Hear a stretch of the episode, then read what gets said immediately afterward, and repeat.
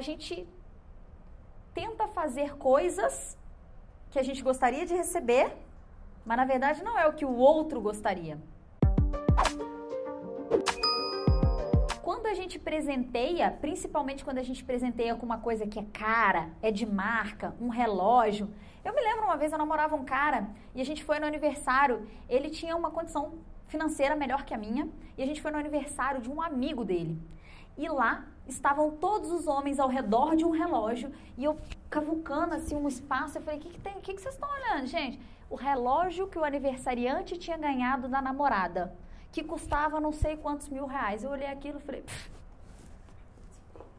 acabou meu namoro, né? Porque se depender disso aí, tô lascada. Será que no começo de namoro, aos 20 e poucos anos, é coerente isso?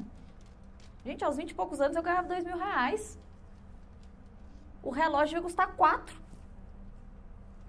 Não faz sentido, tá? E se você for pensar, e se você for perguntar para homens, eles vão achar muito mais interessante presentes criativos. Uma vez eu perguntei para um, um ex-namorado, qual o presente mais legal que você ganhou? Ele falou assim, uma caneca feita pela própria pessoa.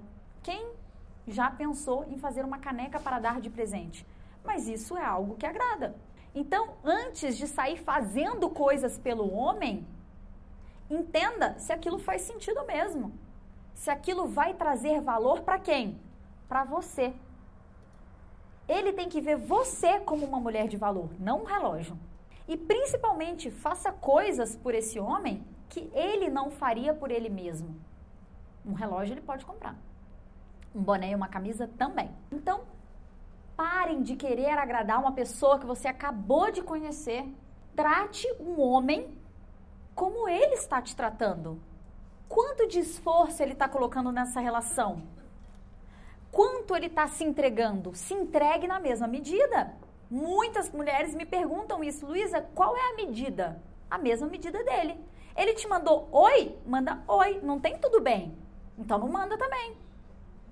Ele te mandou emoji? Não tem emoji? Então para que você vai botar um emoji na mensagem? Tá com dúvida? Analisa o esforço desse homem.